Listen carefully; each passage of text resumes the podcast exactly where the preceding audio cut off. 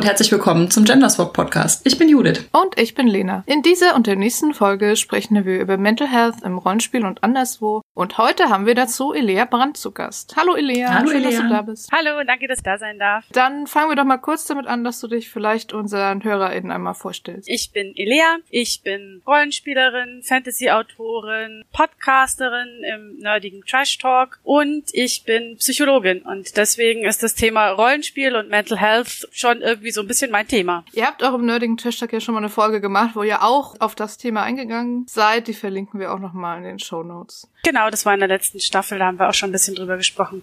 Bevor wir einsteigen, noch ein kurzer Inhaltshinweis. Wir sprechen in dieser Folge auch über problematische Begriffe und Sprache im Umgang mit Mental Health Issues und werden dann diese Begriffe dementsprechend in der Folge auch benutzen und nennen, weil wir nicht wussten, wie wir das sonst tun sollen. Und ich hoffe, ihr stellt euch darauf ein oder hört die Folge sonst vielleicht später oder überspringt sie, wenn ihr das nicht hören möchtet. Wir haben es ja jetzt in der Ankündigung so ein bisschen Mental Health genannt, was ja ein großer Überbegriff ist und wollen erstmal so ein bisschen über Begrifflichkeiten reden. Also ob man jetzt zum Beispiel von psychischen Krankheiten spricht oder eher von Auffälligkeiten oder wie man über das Thema überhaupt spricht. Elia, wie siehst du das denn? Man muss da so ein bisschen unterscheiden. Zum einen, wie sprechen Fachpersonen über das Thema oder auch wie sprechen Laien, Betroffene über das Thema. Das unterscheidet sich nämlich ein Stück weit. Ganz grob würde ich sagen, gibt es einmal die Möglichkeit, tatsächlich eben von psychischen Erkrankungen oder psychischen Störungen zu sprechen. Das ist eher dann von der medizinischen Seite her betrachtet. Es gibt aber auch viele Betroffene, die das durchaus wertschätzen, wenn man ihnen zugesteht, dass es eine Erkrankung ist, dass es eben nicht einfach nur was ist, was man sich spontan ausgedacht hat. Solche Mythen und Vorurteile kursieren ja leider relativ häufig noch, Mhm. sondern dass es wirklich eine relevante Erkrankung ist, die auch mit Einschränkungen, mit gesundheitlichen Problemen und so weiter einhergeht. Zugleich gibt es aber auch die Möglichkeit, von Neurodiversität oder Neurodivergenzen zu sprechen. Das ist eher eine Perspektive, die von den Betroffenen selbst kommt vor allem von Betroffenen, die chronisch von psychischen Erkrankungen betroffen sind und die eben sagen, na ja, das ist einfach ein Teil von mir. Ich bin da irgendwo auf einem gewissen Spektrum und wo dieses Spektrum anfängt und endet, das ist von Person zu Person verschieden und wir alle bewegen uns irgendwo im Rahmen dieses Spektrums und ich bin vielleicht ein bisschen weiter oben auf der Skala, andere sind vielleicht ein bisschen weiter unten. Auf diese Art und Weise wird so ein bisschen dieses sehr binäre System von krank und gesund aufgehebelt, das häufig eh gar nicht so einfach zu definieren ist. Also wo beginnt eigentlich eine Erkrankung oder wo hört sie auf? Mhm. Woran macht man das fest? Also welcher Leidensdruck kommt von der Person selbst und welcher kommt vom Umfeld und Genau. von den Erwartungen und so. Genau. Die Diagnose einer psychischen Erkrankung ist eben eine medizinische Geschichte, eigentlich medizinische Schubladen, die eben nach bestimmten Kriterien zusammengestellt sind, nach Häufigkeiten, wie häufig treten bestimmte Symptome zusammen auf, welche sind sehr häufig miteinander in einer Person vereint und daraus werden eben dann diese Diagnosen erstellt. Ob jemand eine diagnostizierte Erkrankung hat oder nicht, hat letzten Endes nicht so viel mit dem individuellen Erleben zu tun. Man kann depressiv sein, ohne eine depressive Störung diagnostiziert zu bekommen und genauso gut umgekehrt. Mir fällt zu dem Unterschied so ein bisschen zwischen Krankheit und Neurodivergenz auch nochmal unsere Folge zum Thema Autismus ein, die wir ja mit Daniela gemacht hatten letztes Jahr, wo Daniela ja auch darüber sprach, dass Autismus ja sowas ist, was häufig als Krankheit so wahrgenommen wird, aber auch oft von Betroffenen einfach ein Teil ihrer Persönlichkeit, ihres Lebens ist. Da ging es ja auch so ein bisschen um die Begrifflichkeit, nicht Menschen mit Autismus, sondern AutistInnen, dass halt bestimmte Neurodivergenzen einfach so identitätsstiftend sind oder auch einfach so Teil der Persönlichkeit, irgendwie zum Beispiel auch ADHS oder so, so dass man auch gar nicht jetzt irgendwie auf eine Heilung hinarbeitet, sondern halt, wie Lena eben schon sagte, dass es mehr so darum geht, wie kann man das Umfeld dazu bewegen, das eher zu akzeptieren, dass es Menschen gibt, die halt einfach ganz unterschiedlich auf dieser Skala liegen. Andere Sachen sind aber halt so, ich vermute mal, dass viele Menschen mit Depressionen halt sehr daran gelegen ist, diese Depression zu lindern. Und Leidensdruck ist auch für die Vergabe wirklich von medizinischen Diagnosen oft ein ganz wichtiges Kriterium. Das ist bei den meisten mit dabei. Das heißt, es ist tatsächlich erforderlich, damit eine Diagnose gestellt werden kann, dass jemand auch sagt, ja, das ist für mich tatsächlich ein relevantes Problem. Das eigene Erleben und die Art und Weise, wie man mit sich selbst und mit der Umwelt und so weiter interagieren kann oder eben nicht, wie belastet man davon auch ist, das ist auch ein ganz wichtiger Faktor bei den vielen, vielen Erkrankungen. Und ich glaube, also was die Diagnosen angeht, die sind ja auch durchaus dem Spiegel der Zeit unterworfen. Ne? Also ich meine, Transmenschen wurden ja lange Zeit auch mit einer Störung diagnostiziert. Also theoretisch sogar immer noch ich glaube, das wird erst in diesem neuesten ICD-Katalog gestrichen. Also es gibt ja im Endeffekt zwei verschiedene so Diagnosemanuale. Es gibt das DSM, das vor allem im amerikanischen Raum verbreitet ist, und es gibt das ICD. Und das ICD wird in Deutschland, also meines Wissens, häufiger verwendet und das ist immer ein bisschen später dran. Wie bei allem machen wir Genau. zehn Jahre nach den USA. Genau, also es ist kein deutsches Manual, aber es kommt immer ein bisschen später. Das heißt, das DSM ist jetzt schon revidiert, da gibt's jetzt die fünfte Fassung. Das ICD-11, glaube ich, ist noch nicht offiziell freigegeben, wird aber demnächst folgen. Dem DSM 5 gibt's eben jetzt schon entsprechende Veränderungen. Es gibt auch manchmal einfach Diagnosen, die neu entstehen. Es ist zum Beispiel lange diskutiert worden, ob eben sowas wie Online-Sucht zum Beispiel ein relevanter Punkt ist, den man aufnehmen sollte. Auch so der Punkt Burnout wird immer wieder diskutiert. Das ist tatsächlich eine gesamtgesellschaftliche Diskussion, was eine Diagnose ist und was nicht. Es ist nicht so klar, wie Leute sich das gerne vorstellen. Es ist auch in der Psychologie oder in der Psychiatrie nicht ganz so einfach wie zum Beispiel bei der Medizin. Wenn ich ein Bein röntge, kann ich feststellen, ob das gebrochen ist. Mhm. Ganz so einfach ist es aber bei psychischen Erkrankungen nicht. Auch da gibt's oft Marker, zum Beispiel, ob bestimmte Botenstoffe, die das Gehirn ausschüttet, vielleicht zu viele davon ausgeschüttet werden, zu wenig. Aber das ist alles nicht ganz so eindeutig klar, wie das bei vielen anderen medizinischen Phänomenen der Fall ist. Dementsprechend ist es auch so ein bisschen vage und Diagnosen sind nicht immer so eindeutig, wie Leute das gerne hätten oder wie Leute sich das vorstellen. Können sich verändern, der Mensch kann sich verändern, Kriterien können sich verändern. Manchmal dauert es auch sehr lang, bis die richtige Diagnose gefunden ist, weil man eben nicht so ganz klar überprüfen kann, ob die jetzt richtig ist oder nicht. Das ist was, was auch viel die Betroffenen selbst letzten Endes entscheiden müssen, ob das tatsächlich zu ihnen passt oder nicht und ob ihnen das weiterhilft oder nicht.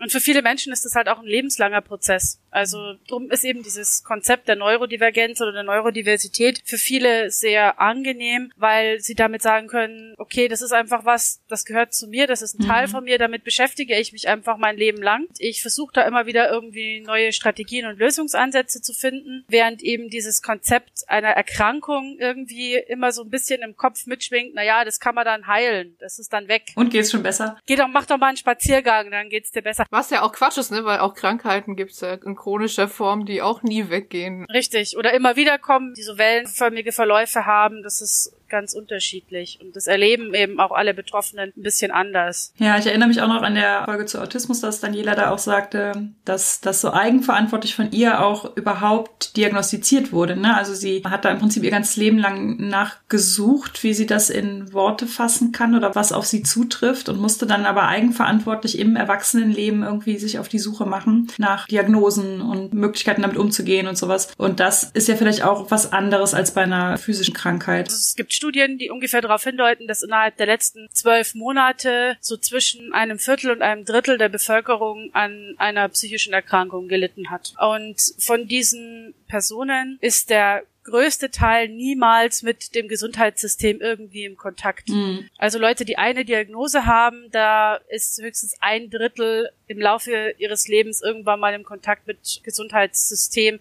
aufgrund ihrer psychischen Erkrankung. Und selbst bei, ich glaube, es waren irgendwie bei vier Diagnosen, ist immer noch 20, 25 Prozent, die niemals irgendwie in Kontakt mit therapeutischen Einrichtungen oder ähnlichem kommen. Also wenn man sich überlegt, vier Diagnosen, also da müssen die Leute wirklich entsprechende Einschränkungen haben letzten Endes in ihrer Alltagsgestaltung. Und trotzdem ist da die Hemmschwelle oft noch sehr hoch oder auch die Hürden sehr hoch, die Ängste, die damit einhergehen. Und so dieses, ich muss mich durchbeißen in der Arbeitswelt und sowas. Ich glaube, viele psychische Erkrankungen würden auch gar nicht so sehr einschränken, wenn wir Ja. nicht das System hätten, was wir haben. Das ist auch immer das, was ich den Leuten sage, wenn es dann heißt, ja früher, früher gab's das Mhm. alles gar nicht. Und ich denke, doch, doch, das gab's schon. zum einen gab's zum Teil bessere Hilfssysteme, weil die Familienverbände vielleicht noch enger zusammengearbeitet haben, weil es da mehr Unterstützung gab. Oder die Leute sind wirklich einfach hinten runtergefallen in diesem System und es hat niemanden interessiert. Gerade diese Unterstützungssysteme werden halt leider auch weniger, einfach dadurch, dass immer mehr Leute berufstätig sein müssen, weil sie sich irgendwie über Wasser halten müssen, weil der Druck immer stärker wird, Weil natürlich auch man nicht mehr da immer lebt, wo man geboren ist. Aber gleichzeitig, ich glaube, die Wartezeit auf einen Therapieplatz ist ja immer noch sechs bis x Monate. Es gibt viel zu wenige Kassensitze für TherapeutInnen. Und das ist ja gewollt. Also das ist ja nicht so, dass man das nicht ändern könnte. Es wird zwar immer mal wieder so ein bisschen an diesen Stellschrauben irgendwo gedreht, auf sehr unbefriedigende Weise, sage ich mal. Und diese Hürden sind tatsächlich einfach unangenehm hoch. Es, die Leute müssen oft wirklich sehr, sehr viel in Kauf nehmen, bis sie überhaupt einen Therapieplatz haben. Und dann ist halt das Problem, was wenn ich mit meinem Therapeuten, meiner Therapeutin vielleicht jetzt nicht so gut zurechtkomme, wenn das nicht passt, dann müsste man entsprechend wechseln. Das wird auch oft noch sehr schwer gemacht oder die Leute haben dann Sorge, sie müssen dann wieder sechs Monate warten. Also ist alles sehr unbefriedigend. Plus, dass wir immer noch in einem System leben, wo man zum Beispiel, wenn man mal sich diagnostizieren und therapeutisch hat behandeln lassen, ganz oft benachteiligt wird. Ja. Bei sowas wie Verbeamtung, Berufsunfähigkeitsversicherung, ja. Lebensversicherung. Ja, und viele Leute auch Sorge haben, wenn da der Arbeitgeber irgendwie davon mitbekommt, dass das dann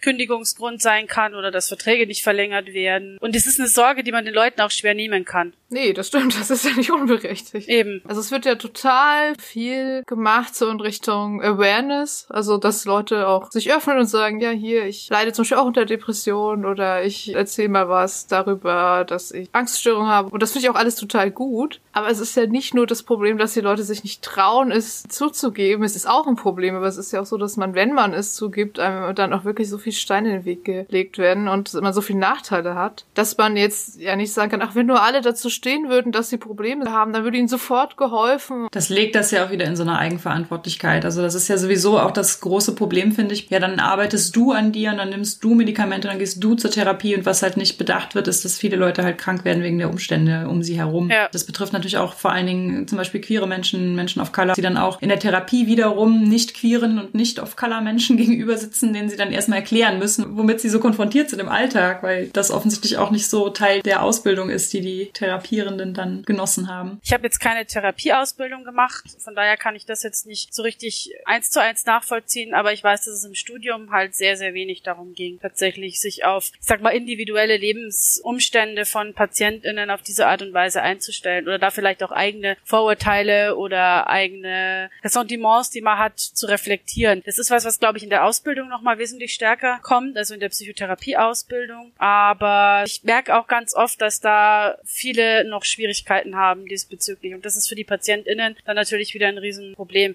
Es ist so ein bisschen beides. Also zum einen eben diese Tatsache, dass das Umfeld und die Interaktion mit dem Umfeld oft zu wenig wahrgenommen wird. Es gibt aber auch viele Menschen, die vielleicht auch falsche Vorstellungen haben, wie eine Therapie funktioniert. Da sind wir eben jetzt auch bei dem Thema, über das wir sprechen wollen. Wie wird Psychotherapie oder wie werden psychische Erkrankungen, Neurodiversität dargestellt, auch in Medien. Und da gibt's einfach auch sehr, sehr viele Bilder, die klischeehaft mhm. sind. Dieses klassische, man geht dahin, da steht dann eine Couch, da liegt man sich dann drauf, ohne den Therapeuten, die Therapeutin anzuschauen, erzählt dann die ganze Zeit und Therapeutin macht dann nur immer so, mhm, Mhm, mhm. Hat so ein Klemmbrett in der Hand. Das ist aber halt auch so eine Idee, die sicherlich nicht immer falsch ist. Also es gibt wahrscheinlich auch noch TherapeutInnen, die so arbeiten, aber das ist definitiv nicht der Großteil sondern es geht auch eben viel darum, dass PatientInnen selber einfach sehr viel ackern müssen in so einer Therapie. Also gerade was Verhaltensweisen angeht, was eigene Kognitionen angeht, es ist super viel Arbeit und super anstrengend. Das ist was, was man den Leuten auch vermitteln muss und wo man sie auch auffangen muss, um ihnen zu sagen, ja, das ist jetzt echt anstrengend. Wir hoffen aber, dass es irgendwie auf lange Sicht was bringt. Zum Thema Darstellung in verschiedenen Medien von psychischen Erkrankungen und Therapien dafür haben wir jetzt ein paar Sachen Sachen rausgepickt, über die wir reden wollen. Und das erste, was uns eingefallen ist, ist die Vorstellung von nicht näher definierter, in Anführungszeichen, Verrücktheit als Motivation oder als Antrieb. Meist dann halt von TäterInnen, ne? Also zum Beispiel im Krimi-Kontext oder so. Aber auch in der Fantasy. Leute, die halt irgendwie morden oder sonstige Missetaten begehen und die das dann tun, weil sie verrückt weil sind. Weil sie halt verrückt sind. Ja, das ist mein persönliches Pet Peeve. Also ich hasse es ganz furchtbar, wenn ich das irgendwo lese. Ich liebe aber die Threads, die du dann zu den Büchern schreibst. Dieser Verriss, den ich vor zwei Jahren irgendwie geschrieben habe, der hat von allen meinen Reviews die meisten Likes auf Goodreads. Aber ja, ist halt echt leider so ein Trope, auf den man auch in Krimis, Thrillern immer wieder stößt. Und zum einen finde ich es halt faul, ehrlich gesagt, mhm. weil man auf diese Art und Weise halt aushebelt, dass man sich über die Motivation und die, die Motive der TäterInnen Gedanken machen muss. Er, sie ist halt einfach irgendwie verrückt, mehr muss man dazu dann nicht mehr sagen. Und zum anderen funktionieren halt auch Neurodiversitäten oder psychische Erkrankungen so nicht. Also ich habe zum Beispiel auch mal einen Artikel drüber geschrieben auf meinem Blog, was das total gerne missbraucht wird, sage ich mal, als Erklärung ist Schizophrenie. Mhm. Also Schizophrenie ist ja nicht dieses Ding mit den verschiedenen Persönlichkeiten. Ich weiß auch gar nicht, warum sich das immer noch so hält. Ich glaube, das kommt kommt vom Begriff her tatsächlich, weil schizophren wird wörtlich übersetzt ja gespaltener Geist heißt. Aber es geht halt nicht darum, dass da verschiedene Persönlichkeits- oder Gefühlsanteile abgespalten werden, sondern dass so Denken, Fühlen, Handeln in sich gespalten ist. Also nicht so wirklich konsistent oder kohärent ist oder zumindest nach außen nicht so wirkt. Um das Missverständnis mal aufzuklären, was ist denn Schizophrenie? Schizophrenie ist eine sehr, sehr komplexe Erkrankung aus dem psychotischen Störungsspektrum. Die Betroffenen leiden eben tatsächlich an Wahnvorstellungen sehr häufig, haben akustische Halluzinationen, also hören Stimmen, haben das Gefühl, dass jemand mit ihnen spricht. Sie haben auch sehr, sehr häufig Schwierigkeiten beim Denken, also in dem Sinn, dass sie das Gefühl haben, jemand entzieht ihnen die Gedanken oder ihre Gedanken breiten sich nach außen auf, andere können hören, was sie denken. Solche Sachen sind da häufig mit dabei. Eben dieses klassische Stimmenhören, das man kennt. Ganz, ganz selten auch sowas wie visuelle Halluzinationen. Das ist aber wahnsinnig selten. Also das wird auch in Filmen und Literatur wesentlich häufiger der Schizophrenie zugeschrieben, als es tatsächlich passiert. Klassisch sind eben dieses Stimmenhören manchmal auch so körperbezogene Ideen, dass einem irgendwas unter der Haut krabbelt oder so. Hinzu kommt aber zu diesen psychotischen Aspekten häufig auch noch eine Negativproblematik, dass die Leute dann in Phasen, in denen sie dieses Erleben nicht haben, sich sehr stark zurückziehen, regelrecht depressiv werden, ihre Gefühlsregungen sind reduziert. Also es ist wahnsinnig komplex und es hat sehr, sehr viele verschiedene Facetten und nicht alle Betroffenen haben natürlich alle dieser Facetten gleichermaßen. Aber was es auf jeden Fall nicht ist, ist dieses diffuse irgendwie verrückt und irgendwie nicht ansprechbar und sieht irgendwelche komischen Dinge. Und ein anderer Persönlichkeitsaspekt übernimmt plötzlich die Kontrolle und mordet dann. Und wenn man wieder zurückfällt, dann hat man das alles vergessen und weiß das gar nicht. Genau, also das schon mal gleich gar nicht. Generell merkt man da halt, dass die Leute entweder nicht recherchiert haben, was diese Krankheit tatsächlich ausmacht, oder es ihnen egal ist. Und das Schlimme ist, dass ich sehr, sehr häufig das Gefühl habe, es ist Letzteres. Ich glaube, sie bedienen da auch so ein Bild, was die Leute schon ja. haben. Und haben wollen. Wenn dann halt der Mörder ein völlig, in Anführungszeichen, Verrückter war, den man sowieso nie heilen würde, ist auch nicht schlimm, wenn die Polizeibeamte die man in der halt abknallt. So entmenschlicht ist es ja dann wieder. Er war nicht mehr zu ja. retten. Ja, und wie gesagt, man muss sich dann eben auch keine Gedanken darüber machen, wie diese Person vorgeht oder warum sie so vorgeht, sondern ja, die mordet halt einfach vor sich hin, weil. Ich glaube, das ist auch ganz häufig, zumindest in Krimis, habe ich bei der letzten Babylon Berlin Staffel gedacht, dass es teils so ist, damit man nicht vorher raten kann, wer es war. Und das ist dann einfach so für so einen Überraschungsmoment ausgespielt, was vielleicht irgendwie fürs Krimi-Publikum Sinn macht, was ich super frustrierend finde, weil ich so denke, ja toll, da konnte ich ja nicht ahnen. Das ist halt so dieses Fitzek-Prinzip, also möglichst viele Wendungen irgendwie reinzubringen, die unvorhersehbar und teilweise auch nicht logisch sind, damit man nicht von Anfang an in der Lage ist, rauszufinden, was am Schluss eigentlich Sache ist. Und da sind tatsächlich psychische Erkrankungen sehr, sehr häufig so diese Plot-Twists. Hm. Und das finde ich immer sehr ungeil, ehrlich gesagt. da spielen dann oft so verschiedene Aspekte mit rein, die einfach nicht realistisch sind. Zum einen, dass Menschen, die wirklich irgendwie schwere Erkrankungen haben, dass die sich gleichzeitig völlig unbehelligt und unbemerkt durch ihren Alltag bewegen können, ohne dass irgendjemand merkt, was mit ihnen ist. Mhm. Also natürlich entwickeln Leute gewisse Strategien und gewisse Möglichkeiten, um zu kaschieren, wie sie sich fühlen, wie es ihnen geht weil sie nicht ständig darüber sprechen wollen, weil sie eben vielleicht auch Angst davor haben, was passiert, wenn andere das erfahren. Überhaupt keine Frage. Aber wenn jemand wirklich ganz schwer schizophren ist zum Beispiel, der kann das nicht einfach ein- und ausschalten. Die Menschen rundum werden das bemerken. Und gerade wenn man so, so Serienkiller-Plots hat von TäterInnen, meistens sind es ja Täter, die über Jahrzehnte hinweg unentdeckt irgendwie gemordet haben, die werden keine schwere Psychopathologie haben. Das würde überhaupt nicht funktionieren auf Dauer. Außer sie haben sehr, sehr mächtige Lobbyfreunde, die sie beschützen. Würdest du denn sagen, also wenn man das jetzt unbedingt möchte, dass irgendwelche Morde oder irgendwelche Straftaten passieren, weil jemand psychisch krank ist, könnte man das mit Recherche auch so hinkriegen, dass es Sinn ergibt? Auf jeden Fall, ja. Ich meine, das passiert ja. Das sind seltene Phänomene, das muss man sich bewusst sein. Also gerade zum Beispiel äh, schwere Gewalttaten, die von Menschen mit psychotischen Erkrankungen oder so verübt werden, die werden in den Medien halt oft sehr, sehr stark ausgeschlachtet, die mhm. sind aber in Wahrheit unglaublich selten. Das ist aber natürlich bei Krimis und Thriller nicht unbedingt ein Kriterium, weil da geht's ja immer um seltene Phänomene. Ich glaube, das geht schon. Ich finde es halt dann wichtig, dass man sich eben intensiv damit auseinandersetzt und irgendwo auch eben die menschliche Seite betont und eben klar macht, das ist jetzt nicht irgendwie so ein seltsames Monster, diese Täter oder diese Täterin, sondern da gibt's eben bestimmte Aspekte, die mit reinspielen. Also ich wäre da, glaube ich, nach wie vor ein bisschen vorsichtig, mhm. einfach weil ich es A überstrapaziert finde als Element. Also ich finde es auch nicht so spannend tatsächlich, auch nicht so wahnsinnig innovativ. Ich glaube aber, man kann es schon auch realistisch gestalten. Das ist ja ein bisschen wie das Queer-Coding von Bösewichten. Wir haben so eine lange Tradition von, ich sag mal in Anführungszeichen, wahnsinnigen Bösewichten oder queer-gecodeten Bösewichten. Ja. Es wird vielleicht eher mal Zeit für neurodivergente HeldInnen. Auf jeden Fall. Bei Bösewichten ist so eine gewisse Psychopathologie eigentlich immer schon sehr präsent gewesen. Also es gibt sehr viele Bösewichte, die man irgendwie mit psychischen Krankheiten in Verbindung bringen könnte. Umgekehrt gibt's aber eben sehr wenig HeldInnen, bei denen das der Fall ist. Es ist auch nicht immer ganz einfach, weil da eben ja. Erwartungen gebrochen werden. Also ich finde ein ganz gutes Beispiel ist der Tribute von Panem. Die Protagonistin entwickelt im Laufe der Serie mehr oder weniger sowas wie eine posttraumatische mhm. oder eine komplexe Belastungsstörung aufgrund von Traumata. Sie hat auch Phasen, wo ich sie durchaus als depressiv beschreiben würde, zieht sich zurück, ist irgendwie nicht richtig handlungsfähig, hadert sehr mit sich, mit ihrem eigenen Selbstwert und so weiter.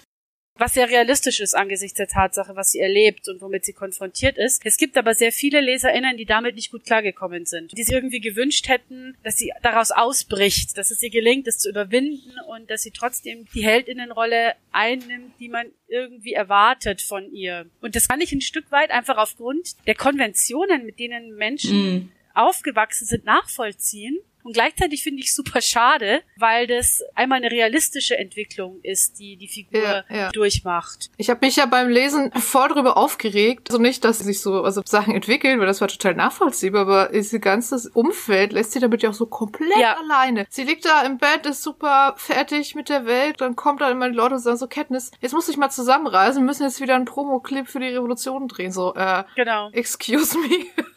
also das hat mich gestört, nicht, dass sie sich so gefühlt hat. Ich glaube, dass das Buch auch grundsätzlich so ein bisschen daran krankt, dass man immer alles nur aus Katniss Perspektive erlebt. Ich glaube, wenn da irgendwie noch ein bisschen mehr Perspektiven drin wären und eben vielleicht auch Menschen, die sie supporten oder die verstehen, wie es ihr geht, die sich aber aus irgendwelchen Zwängen heraus nicht damit befassen können wollen, hätte dem Sache noch einen ganz interessanten Twist gegeben. Aber so bleibt's halt dabei, dass es so ein bisschen ambivalent ist. Was mir gerade noch einfällt, was man glaube ich schon unter Protagonistin sehen könnte, ist ja hier bei Homeland. Eine der Hauptfiguren ist ja bipolar. Also ich habe nur zwei Staffeln gesehen. Wir haben auch nur zwei geguckt, aber ich fand es tatsächlich gut gut umgesetzt. Also sowohl mit den Stärken, die sie dadurch ja auch mhm. teilweise hat, aber auch mit den totalen Zusammenbrüchen, diesen Schwankungen und den Medikamenten, die sie dann irgendwie absetzt und das auch verheimlicht. Trotzdem ist sie ja sehr fähig und nachvollziehbar. Trotzdem glaube ich, insgesamt gibt es noch zu wenig. Also es ist natürlich auch insofern schwierig, weil man da natürlich immer so ein bisschen eben in diese Ambivalenz reinkommt. Welcher Handlungsspielraum ist realistisch für die Figur? Weil wenn jemand wirklich eine schwere Depression hat, dann ist er sie einfach eingeschränkt in der Handlungsfähigkeit. Zumindest wenn man das realistisch darstellen möchte. Da ist dann natürlich die Frage, wie gut kann ich das vielleicht trotzdem umsetzen, ohne dass ich LeserInnen eben verliere, weil sie sagen, na, da passiert ja nichts oder da geht nichts vorwärts. Und zugleich sollte man eben auch nicht, finde ich, in das Problem verfallen, dann irgendwie eine Spontanheilung plötzlich auftauchen zu lassen oder plötzlich wächst die Person über sich hinaus. Es gibt eine Miniserie auf Amazon, die heißt Truth Seekers. Eine Schwester von einem der beiden Protagonisten hat eine Agoraphobie.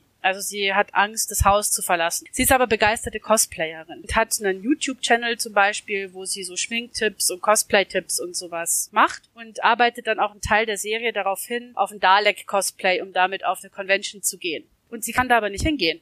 Und es ist ja auch eigentlich von vornherein klar, dass sie da nicht hingehen kann, weil das mit ihrer Erkrankung nicht vereinbar ist. Also steckt sie den Kumpel ihres Bruders in das Dalek-Cosplay und er macht dann bei dem Kostümwettbewerb mit und filmt für sie dann die ganze Convention. Das fand ich total schön, weil das eben zum einen zeigt, das heißt nicht, dass Menschen aufgrund von einer psychischen Erkrankung alle ihre Hobbys aufgeben müssen. Mhm. Sie können die weiterhin machen. Sie müssen nur vielleicht andere Wege und Strategien finden, wie sie sie entsprechend ausleben können. Und man hatte eben auch nicht dieses, naja, sie überwindet sich und geht dann trotzdem trotzdem hin mhm. und wird dann gefeiert und danach hat sie keine Angststörung mehr Ding. Das hätte mich super genervt, wenn das passiert wäre. Ich finde auch, dass man da ja auch super gut so neue Technologie und sowas einbauen kann. Ne? Also häufig fällt es Leuten ja schwer, irgendwie so diese ständige Verfügbarkeit des Internets und sowas in ihre Geschichten einzubauen. Ich finde so jemand, der zu Hause ist und das Ganze dadurch unterstützt, das ist eigentlich auch total wertvoll Bei Carmen Sandiego gibt es diesen Player, der immer in seinem Keller sitzt. und hat der nicht in der Serie definiert irgendwie eine Angststörung oder sowas. Das wäre einfach so eine Rolle, wo man total gut mhm. eine Neurodivergenz auch irgendwie mit repräsentieren könnte. Ja. Trotzdem total hilfreich und ein wertvoller Teil des Teams und von allen auch so als gleichberechtigt akzeptiert, aber gar nicht körperlich da. Und ich glaube, wir sind halt viel so gewöhnt. Also ich denke da immer an Heidi, ne?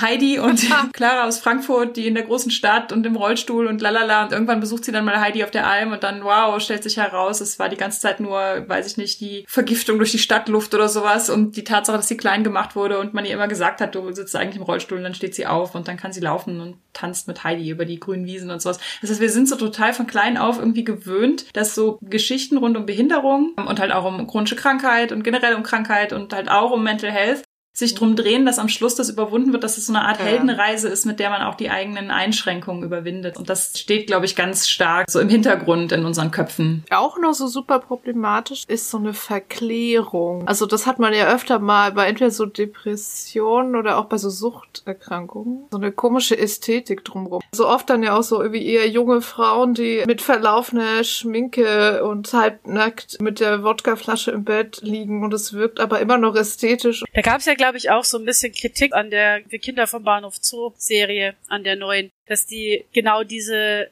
Ästhetik so ein bisschen bedient. Mhm. Ich sah Fotos und dachte so, ja, schöne Modestrecke. Das hat man auch, finde ich, teilweise bei so Ermittlerfiguren. Also das mhm. sind ja dann mhm, meistens mhm. Männer. Oder auch generell diese Noir-Figuren, die irgendwie so ein bisschen gewaltaffin sind und alkoholaffin und drogenaffin und es ist ja dummerweise ein Trope, den ich leider mag und das darf ich gar nicht so laut sagen. Bei Noir mag ich es leider auch irgendwie. bei Noir ist es meistens ja aber auch so, dass es am Ende nicht immer alles gut wird. Ein Freund von mir hat tatsächlich auch mal gesagt, dass er total auf diese depressive Ästhetik steht, so auf junge Frauen, also da war der auch selber noch jünger, junge Frauen, so ein bisschen grufti, gothic-mäßig und dann so auf diese lebensverneinend nihilistische Poesie. Und es ist, glaube ich, auch total von den Medien, ich glaube teilweise auch von zum Beispiel Musik, der war damals auch sehr stark so ja. in so einer Musikszene, so hochstilisiert, dass das zu so einem erotischen, sexy Bild irgendwie geworden ist. Und das passt auch dazu. Genau das oder halt so dieses KünstlerInnen, die psychische Erkrankungen haben, aber nur deshalb können sie ja so berührende Songs schreiben oder so. Sie sind so tiefgründig. Texte schreiben und man kann Kunst nur aus Leiden erschaffen und die Leute sollen bitte ganz viel leiden, damit dann die Kunst gut ist. Für die Kunst.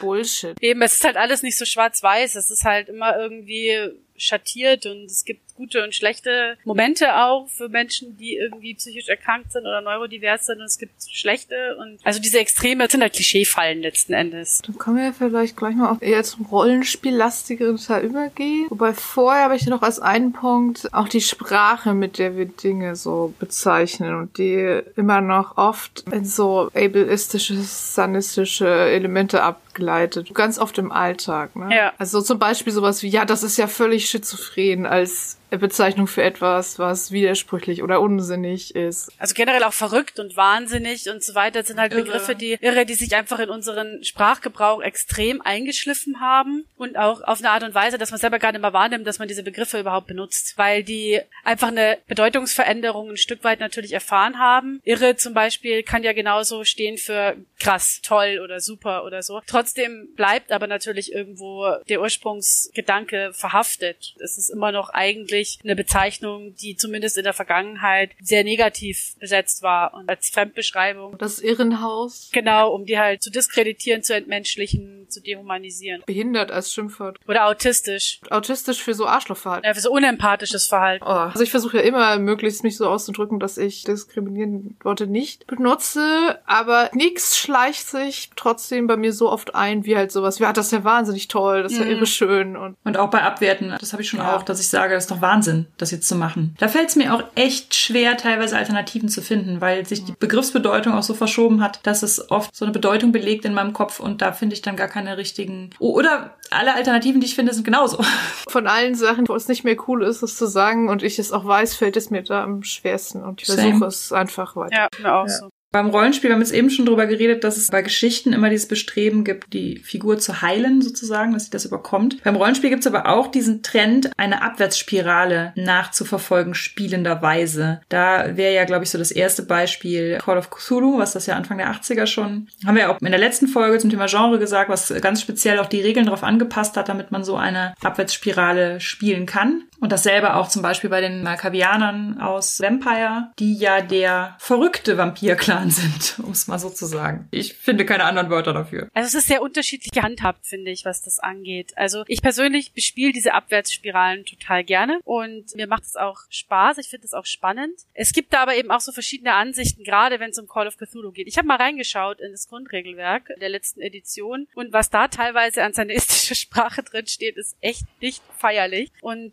das, obwohl wir hier eigentlich gar nicht von psychischen Erkrankungen in dem Sinne sprechen, wie wir sie etiologisch verstehen. die Psychologie kennt zum Beispiel dieses Diathese-Stress-Modell. Das heißt eben, eine Erkrankung oder eine Neurodiversität entsteht dadurch, dass jemand eine gewisse Resilienz oder umgekehrt eine gewisse Anfälligkeit für bestimmte Phänomene hat. Dann kommt umweltbezogener Stress dazu von außen und dann ergibt es keine Passung und dadurch passiert irgendwas, was die Person verändert. Und sie muss irgendwie Strategien finden, um damit umzugehen oder eben auch nicht. Das ist aber grundsätzlich eine Idee, die jetzt so im kosmischen Horror keine Bedeutung hat. Bisschen schon, da wollte ich später vielleicht auch nochmal kurz drauf kommen, aber im Grunde geht es eben nicht darum, dass hier tatsächlich eine psychische Erkrankung entsteht, sondern es ist einfach, der Geist des Menschen kann nicht damit umgehen, dass er mhm. mit bestimmten übernatürlichen, mythischen Phänomenen konfrontiert wird. Und dadurch bricht irgendwas. Das finde ich auch eine interessante Unterscheidung, wobei ich auch, also wir reden da bestimmt gleich auch noch drüber, dass ich finde, dass das nicht immer am Spieltisch so ja. Gelingt. Ne? Das ist genau. halt die andere Sache. Das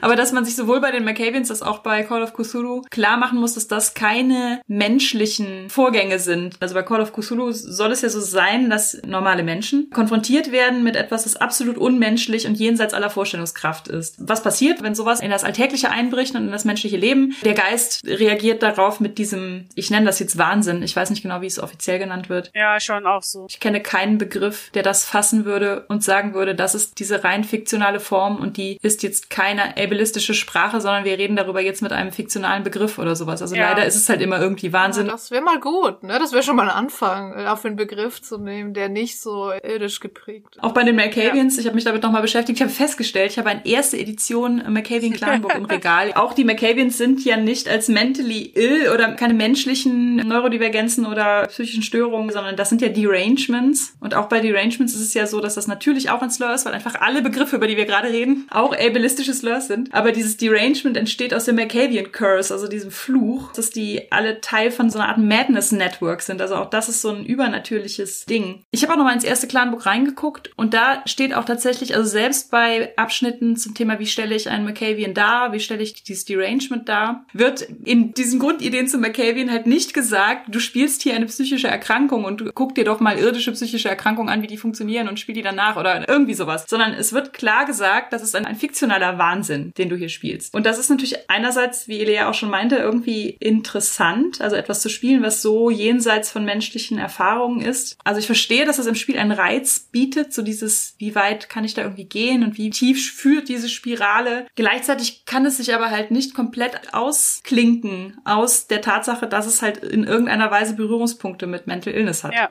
Und sei es nur, weil die anderen, die diese Person betrachten, das in den Kontext einordnen und das und denken, das sei jetzt eine psychische Erkrankung. Mhm, genau das, ja. Auch wenn die Entstehung vielleicht überhaupt nicht übereinstimmt mit dem, wie wir uns das vorstellen. Gerade bei Call of Cthulhu, da gibt es eine Würfeltabelle über sehr viele Seiten, bei dem man dann auswürfeln kann, welche psychische Störung der Charakter dann bekommt. Das sind reale Aspekte von Zwangs- und Angststörungen, aber die sind dann zusätzlich leider auch noch on top extrem obskur. Also ich möchte jetzt nicht sagen, dass sowas nicht vorkommt in der Realität. Es kann durchaus sein, dass Menschen unter solchen Störungen leiden und das für die auch wirklich mit realem, echten Leidensdruck verbunden ist. Aber das sind dann halt teilweise Dinge wie Angst vor schönen Frauen oder Angst vor Uhren. Teilweise halt wirklich obskure Dinge und auch Sachen, wo ich mir denke, da würde ich als äh, Professional, sage ich mal, ich könnte mir nicht vorstellen, das auf eine Art und Weise darstellen und spielen zu können, dass es nicht überzogen und irgendwie seltsam und humoristisch rüberkommt. Nikola Tesla hatte ja auch so sehr eigenartige Quirks, unter anderem Angst vor Frauenhaar. Und das ist auch erwähnt, die verlorene Puppe. Also mir war es nicht möglich, das so darzustellen, dass das nicht irgendwie lustig ist. Ich glaube, dass das am Spieltisch auch extrem schwierig ist. Gerade wenn das dann ausgewürfelt und auch so zufällig ist. Ups, jetzt habe ich Angst vor Frauenhaar. Wenn man jetzt sagen würde, okay, da passiert jetzt irgendwas, kosmischer Horror, äh, dergleichen, und man überlässt das dann der spielenden Person vielleicht aus den Ereignissen, die passiert sind und dem, was sie ja. denkt, noch sensibel darstellen zu können, sich was zu überlegen. Da kann ich tatsächlich auch Tagen hervorheben. Das ist ja ein relativ neues, sehr Cthulhu-eskes Rollenspielsystem von der Deutschen Lovecraft-Gesellschaft. Und die machen das tatsächlich so. Die haben keine Würfeltabellen mehr für mhm. Zufälle. Und die haben auch zumindest jetzt auf der Website, das gedruckte Regelwerk habe ich jetzt noch nicht, das ist aber jetzt auch fertig, taucht der Begriff Irrsinn, der Begriff Wahnsinn tauchen da nicht auf. Da geht es um geistige Stabilität und Verlust von geistiger Stabilität und Kontrollverlust und so weiter. Und da ist es auch ganz gut dargestellt, welche psychischen Bedrohungen es gibt. Das kann Gewalt sein, das kann Hilflosigkeit sein, das kann aber eben auch das Übernatürliche sein. Und je nachdem, was tatsächlich eine Rolle spielt für den Charakter, treten unterschiedliche Effekte zutage oder sind eben unterschiedliche Folgen wahrscheinlicher. Das ist hier auch entsprechend dargestellt. Was ist denn sehr wahrscheinlich, dass passiert, wenn jemand aufgrund von Gewalt psychische Stabilität verliert? Bei Hilflosigkeit werden hier als Beispiele Sucht- oder Angststörungen genannt. Bei Konfrontation mit Gewalt dann eben eher sowas wie posttraumatische Belastungsstörung oder Paranoia. Und das ist dann schon wesentlich, wesentlich logischer und kann wesentlich besser auch mit der Spielerin zusammen erarbeitet werden, was für den Charakter irgendwie logisch ist. Und hier gibt's aber trotzdem auch noch immer die Möglichkeit zu sagen,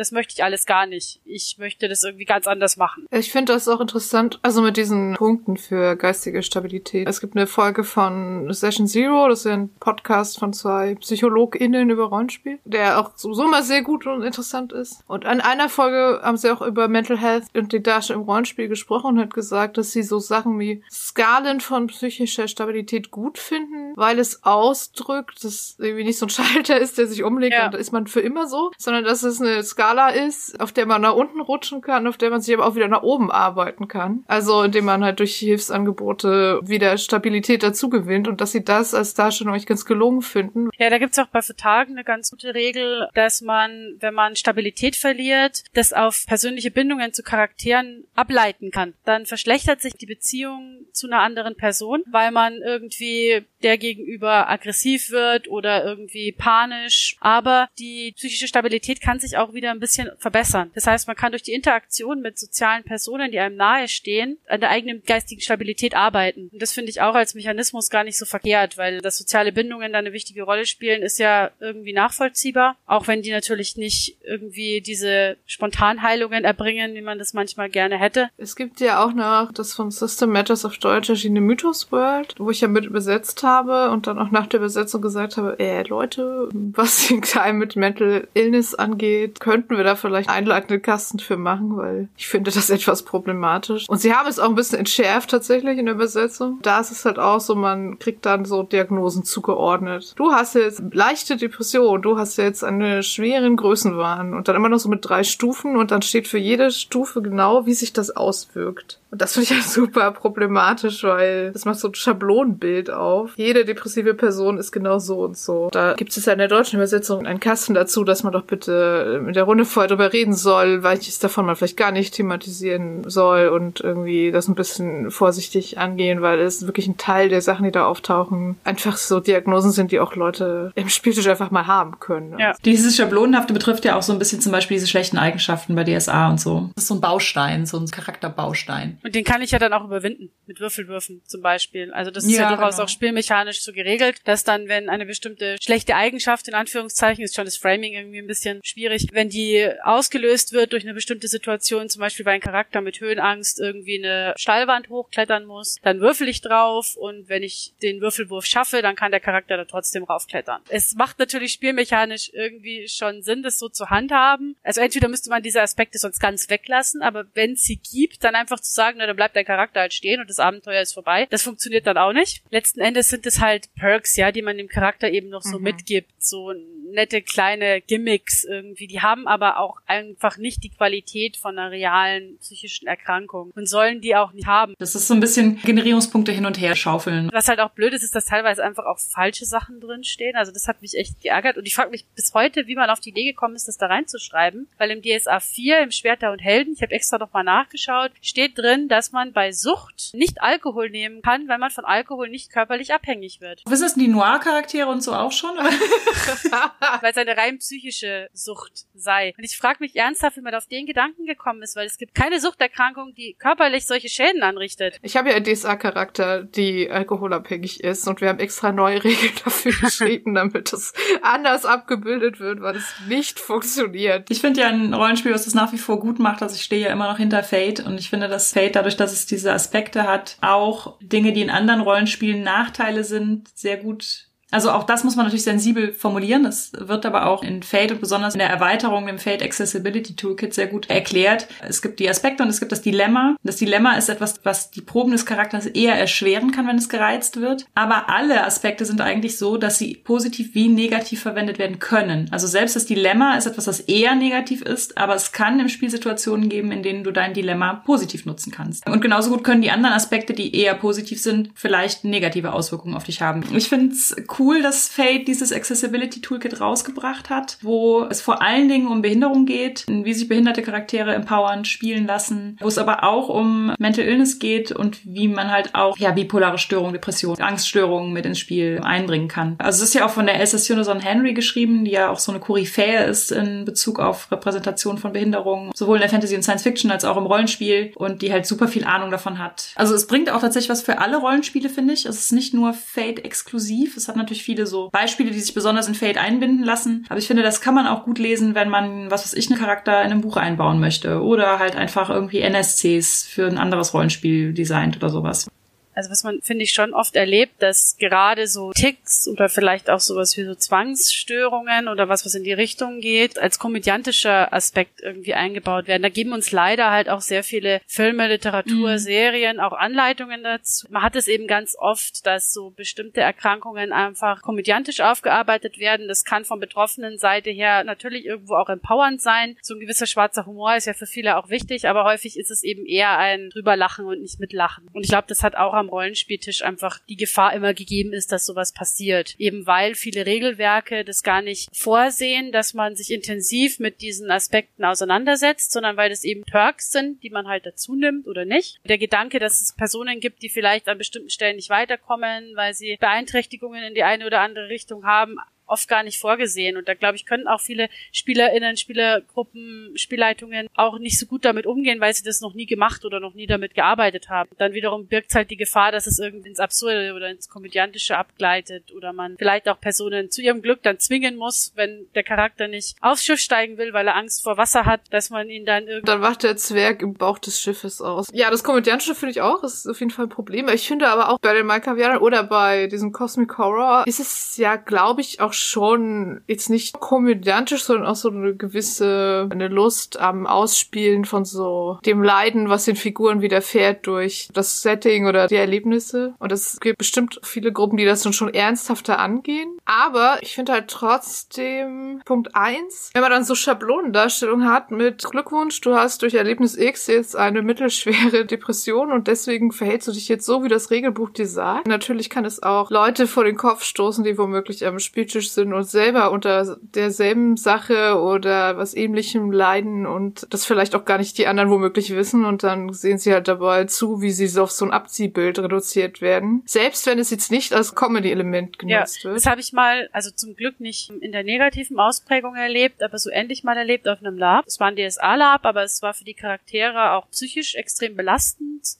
Das war aber alles vorher abgesprochen, also es wussten alle, was da auf sie zukommt. Und dann gab es eine, eine Spielerin, die hat dann am Ende des Cons gemeint, sie findet es total großartig, wie ernsthaft und wie intensiv die SpielerInnen mit dieser Thematik umgegangen sind, dass die diese Konfrontationen und diese Traumatisierungen, die da teilweise auch erlebt wurden, so glaubwürdig und stimmig dargestellt haben, weil sie selber auch Betroffene ist. Und ich stand dann so da und dachte mir, oh fuck. Es wussten auch offensichtlich einige, also es war mit der Spielleitung auch entsprechend abgesprochen. Aber also da hatten wir dann tatsächlich den Vorteil, dass es gut lief für alle Beteiligten. Aber ich glaube, sowas kann eben dann auch sehr schnell nach hinten losgehen, wenn Betroffene irgendwie das Gefühl haben, da wird ihre eigene Erfahrung entwertet. Oder was so als Plot-Element dient. Was halt auch noch ein anderer Punkt ist, ist natürlich, dass es wirklich so triggernde Elemente haben ja. kann. Ja klar, ich meine, vielleicht gehst du auch auf das Lab, weil du gerade dieser Sache halt entkommen möchtest. Im Idealfall spielt mir dann sowieso mit Sicherheitsmechanismen. Ich habe ja zum Beispiel ziemliche Raumangst und kann auch so enge Fahrstühle oder so nicht reingehen. Und wenn ich jetzt zum Beispiel in der Runde wäre, wo jemand anders das dann als Folge von irgendeinem Cosmic Horror oder sonst was bekommen würde und die Person dann womöglich beschreibt, wie sie sie völlig in Panik gerät, weil da jetzt irgendwie die Wände auf sie zukommen scheinen und das, das würde mich dann auch mit in Panik versetzen. Das ist jetzt nur eine wirklich geringe Einschränkung, die ich sonst ja gar nicht merke, wenn das jetzt irgendwas ist, was schwerwiegender ist.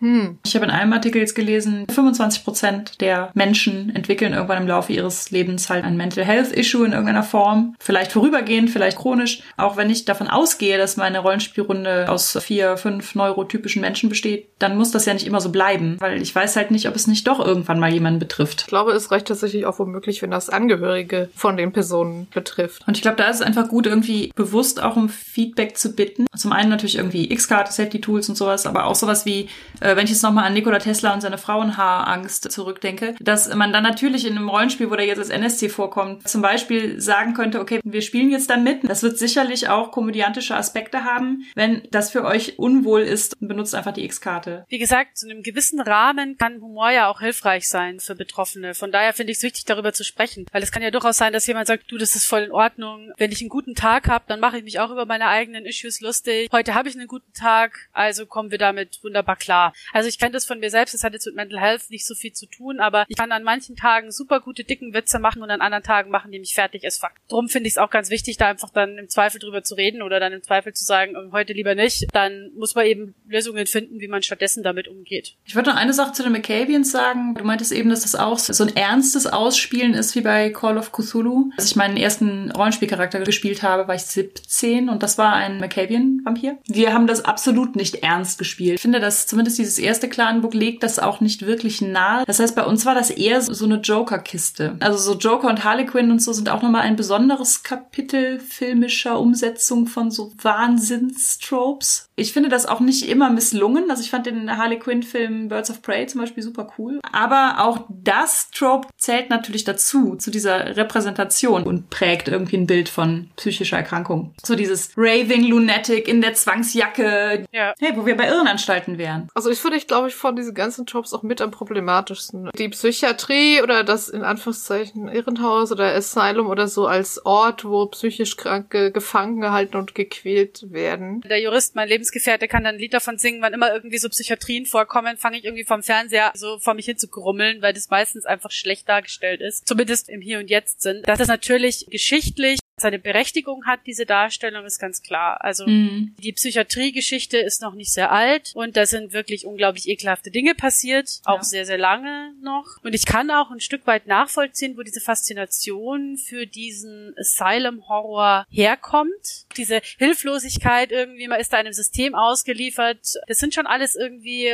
Horrorelemente, die bei vielen Leuten die richtigen Schalter umlegen. Aber gerade wenn wir in die Jetztzeit, in die Gegenwart gehen, ist es halt einfach nicht richtig. Also es ist halt einfach dann ein Recherchefail, wenn Leute irgendwie denken, es gibt immer noch Zwangsjagd und Gummizellen. Du hast ja auch eben schon mal Fitzek erwähnt. Du weißt sicher auch noch diese Promo-Maßnahme von Oh Fitzeks. Verlag Drömer, die gesagt haben, wir vermarkten jetzt dieses Psychiatriebuch und als Marketingkampagne kann man eine Nacht, haben sie es tatsächlich eine Nacht im Irrenhaus genannt oder eine Nacht in der Psychiatrie oder irgendwie sowas? Ich weiß nicht mehr genau, wie das hieß. Man konnte Ja, es auf jeden Fall gewinnen. Also es hat halt diese ganzen Klischees ganz gezielt angesprochen und bedient. Auch das Cover, wo ja auch so eine stilisierte Gummizelle drauf ist, sorgt dafür, dass gewisse Assoziationen bei potenziellen LeserInnen einfach aktiviert werden. Also ich meine, nun wollen wir ja noch nicht sagen, die geschlossene Psychiatrie sei der schönste Ort der Welt. Das sind vor allem halt Krankenhäuser. Wenn man in so eine psychiatrische Klinik reingeht, die unterscheidet sich optisch nicht von jedem beliebigen anderen somatischen Krankenhaus, in das man je reingegangen ist. Im Gegenteil, die sind oft sogar eher noch ein bisschen heller, ein bisschen freundlicher, ein bisschen netter gestaltet, weil sich Menschen dort länger aufhalten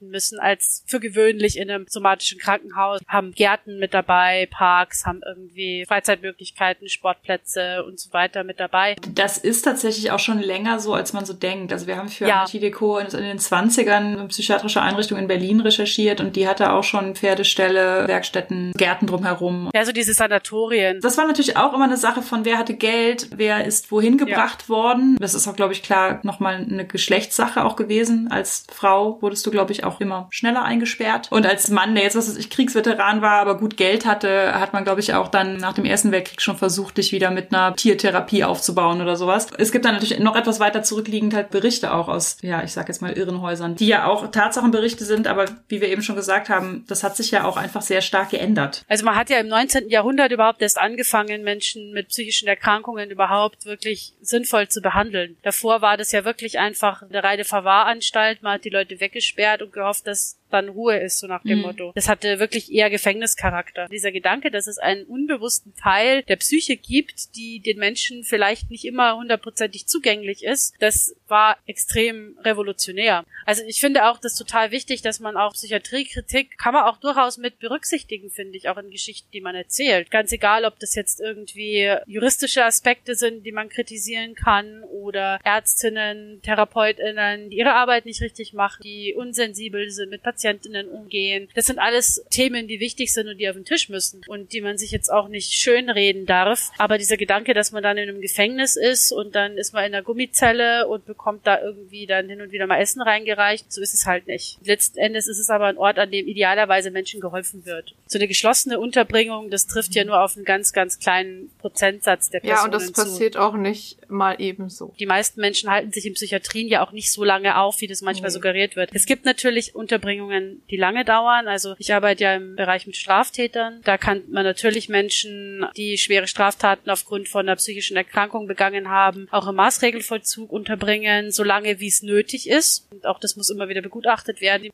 meisten Menschen verbringen ja nicht so wahnsinnig viel Zeit in der Psychiatrie. Da gibt's ja auch Höchstsätze. Also die Krankenkasse zahlt ja nicht alles. Im Gegenteil, die zahlt sogar eher, also am unteren Rand dessen, was jemand vielleicht braucht. Eine Langzeittherapie, das sind vier Wochen und nicht irgendwie Monate, Jahre oder so, wie das manchmal dargestellt wird. Ich glaube, man könnte halt auch richtig gut, also konfliktbehaftete Geschichten erzählen mit den ganzen unschönen und furchtbaren Seiten, die das System jetzt halt hat, wie es ist, ne, mit den Wartezeiten, ja. mit dem ganzen Beef mit der Krankenkasse. Da ist total viel Potenzial drin, auch irgendwas zu erzählen, sei es jetzt im Rollenspiel oder sei es im Roman oder so, was die Missstände aufzeigt, die da tatsächlich sind, wenn man einmal von diesem falschen Bild weggekommen ist. Ja. Klischees kann man nicht vertrauen. Man hat halt oft das Gefühl, man weiß schon, wie das ist ist, weil man hat es ja so und so oft gesehen. Aber Spoiler, es ist ein Klischee. So nach der Diskussion könnte man jetzt ja womöglich sagen, sollte man das Thema dann nicht vielleicht einfach ganz lassen im Rollenspiel? Nur noch neurotypische Charaktere. Was kann man dann auch gewinnen, wenn man es trotzdem versucht anzugehen, dann halt informiert und sensibel anzugehen? Also ich glaube, dass tatsächlich die Thematisierung auch sehr empowernd sein kann für Betroffene, wenn man es halt entsprechend konsensual und richtig macht. Wenn man halt nicht bloß irgendwie immer auf die Schwächen fokussiert oder auf die Beeinträchtigungen, Behinderungen, sondern eben umgekehrt auch auf Stärken und Möglichkeiten, die die Leute im Laufe ihres Lebens auch erlernt haben an Strategien. Die Betroffenen sind ja ExpertInnen für ihre Erkrankungen oder für ihre Neurodiversität. Die lernen zwar auch immer wieder Neues über sich dazu im Laufe der Zeit und manchmal verändern sich Dinge, aber im Großen und Ganzen kennen die sich und ihre Besonderheiten eigentlich hervorragend. Sowas kann man eigentlich für Rollenspielrunden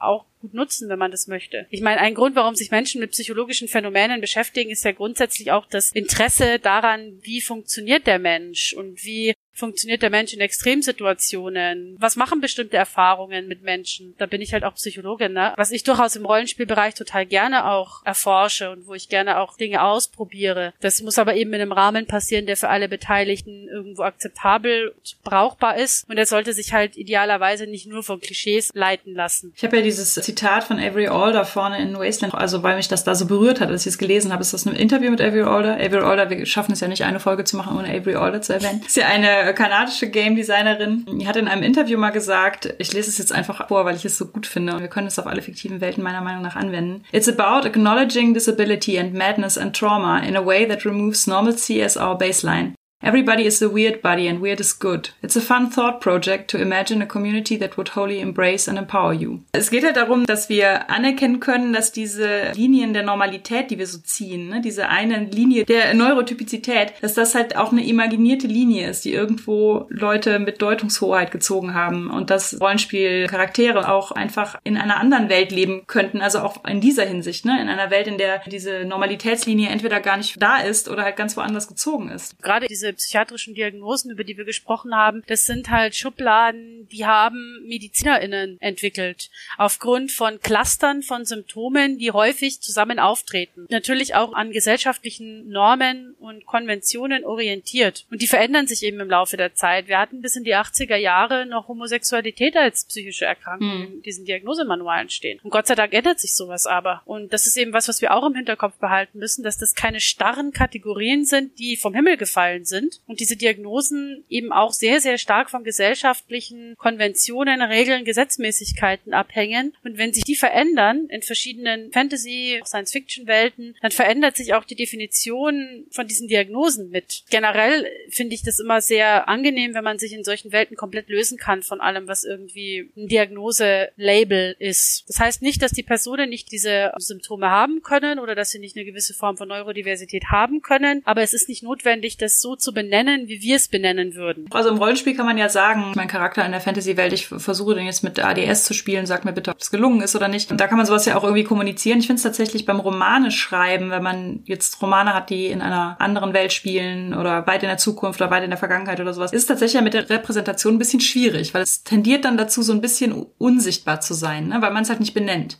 Ja. Also man muss es halt reininterpretieren. Es steht jetzt nicht auf der Seite. Es hat, glaube ich, Vor- und Nachteile gleichermaßen. Also einmal hat es eben diese Gefahr der Unsichtbarkeit, das sehe ich auch. Oder eben diese Gefahr, dass Leute das dann nicht ernst nehmen oder eben nicht erkennen, worum es hier geht. Ich glaube aber, dass es andererseits auch Vorteile haben kann, weil sich Menschen dann drin wiederfinden, ohne dass sie mhm. sich irgendwie mit der Diagnose konfrontiert sehen. Und wenn man sich von diesen Diagnosen als übergeordnete Kategorie löst, kann man, finde ich, auch so ein bisschen stimmigere und komplexere und einfach echtere Charaktere schreiben. Das ist halt Hans. Und der ist halt zusätzlich auch depressiv. Und ein Superheld. Ja, der ist aber auch ein Superheld. Oder er ist Fußballer. Das stimmt. Das ist, glaube ich, auch oft die Gefahr, dass man dann so Figuren auf ihre Diagnose reduziert. Genau, man befreit sich dann so ein bisschen von diesem Korsett, wo ich das Gefühl habe, viele schnüren das dann halt sehr eng und glauben, sie müssen sich dann darin orientieren, dass das realistisch ist. Da sind eben dann auch Sensitivity Readings wieder total wichtig. Zumindest kann es einem helfen, so Klischees zu identifizieren. Was als krank oder unnormal angesehen wird, ist ja auch immer eine Frage. Wer das definiert, dazu gibt es ja auch noch einen Roll-Inclusive Begriff Essay von David Gerade? Ja, ich glaube, grundsätzlich geht es halt darum, dass wir zu so einer konstruktiven Darstellung kommen, dadurch halt weniger Diskriminierungspotenzial haben. Das hatten wir ja auch bei anderen Marginalisierungsformen, dass man eben nicht in diese Token-Falle tritt. Sie sind halt Menschen und sie haben wesentlich mehr Eigenschaften als die Tatsache, dass sie marginalisiert sind oder neurodivers sind. Ich habe eben schon mal das Fate Accessibility Toolkit erwähnt. Hast du noch irgendwie einen anderen Tipp? Also es gibt tatsächlich ein Buch, das heißt The Writer's Guide to Psychology, How to Write Accurately About Psychological Psychological Disorders, Clinical Treatment and Human Behavior. Sehr langer Titel von Carolyn Kaufman, die ist leider schon verstorben. Deswegen fürchte ich, wird es da auch keine deutsche Übersetzung mehr geben. Es ist aber ein sehr, sehr gutes Buch. Also es ist mehr so eine Sammlung von Hard Facts. Es geht eben vor allem darum, was sind so typische Fehlannahmen und Mythen im Bereich Psychologie und Psychiatrie und psychische Erkrankungen, aber auch so ein bisschen Informationen über bestimmte psychische Erkrankungen und wie die sich äußern.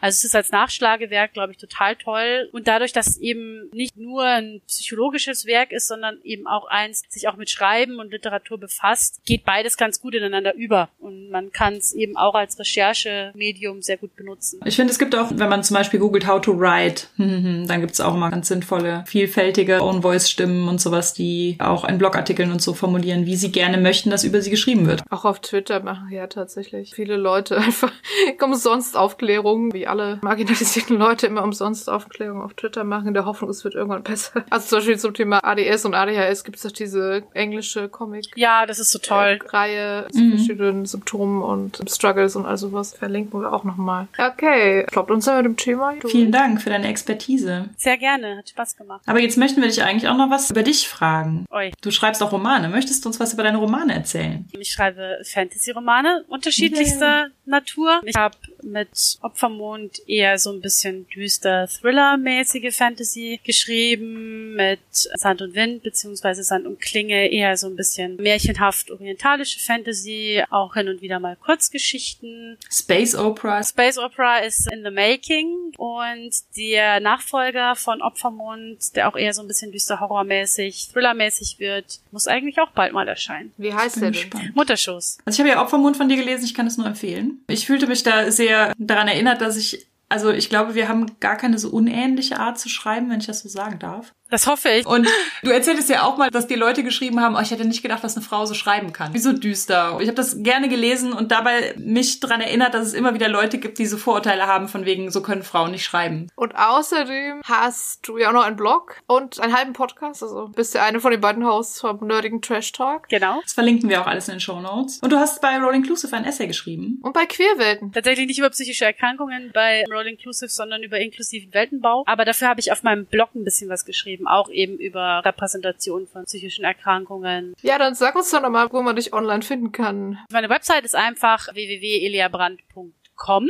Ansonsten bin ich auf Twitter auch als Elia Brandt zu finden. Für die rollenspielaffinen Leute gibt es auch zumindest zwei, drei Szenarien auf meiner Website. Ja, cool. Gut, dann würde ich sagen, bedanken wir uns auf jeden Fall bei Elia, dass du hier warst und uns dein umfangreiches Wissen mitgebracht hast. Ich danke euch für die Einladung. Das war unsere 33. Folge zum Thema Umgang und Darstellung von Mental Health. Feedback zur Folge lesen wir gerne auf Twitter unter genderswappod, auf Instagram unter genderswappodcast, per Mail an feedback at genderswap-podcast.de oder als Kommentar auf unserer Website www.genderswap-podcast.de. Wenn ihr unseren Podcast mögt, erzählt auch euren FreundInnen davon, gebt uns eine positive Bewertung auf iTunes oder ihr spendiert uns einen Kaffee oder schwarzen Tee. Den Coffee-Link findet ihr unter der Folge. Wenn ihr unseren Podcast und andere tolle Projekte von Judith und Christian Vogt unterstützen wollt, dann könnt ihr das auf Patreon tun. Und den Link findet ihr ebenfalls in den Show Notes. Wir hören uns im Mai, sagen danke fürs Zuhören und bis zum nächsten Mal. Danke, tschüss.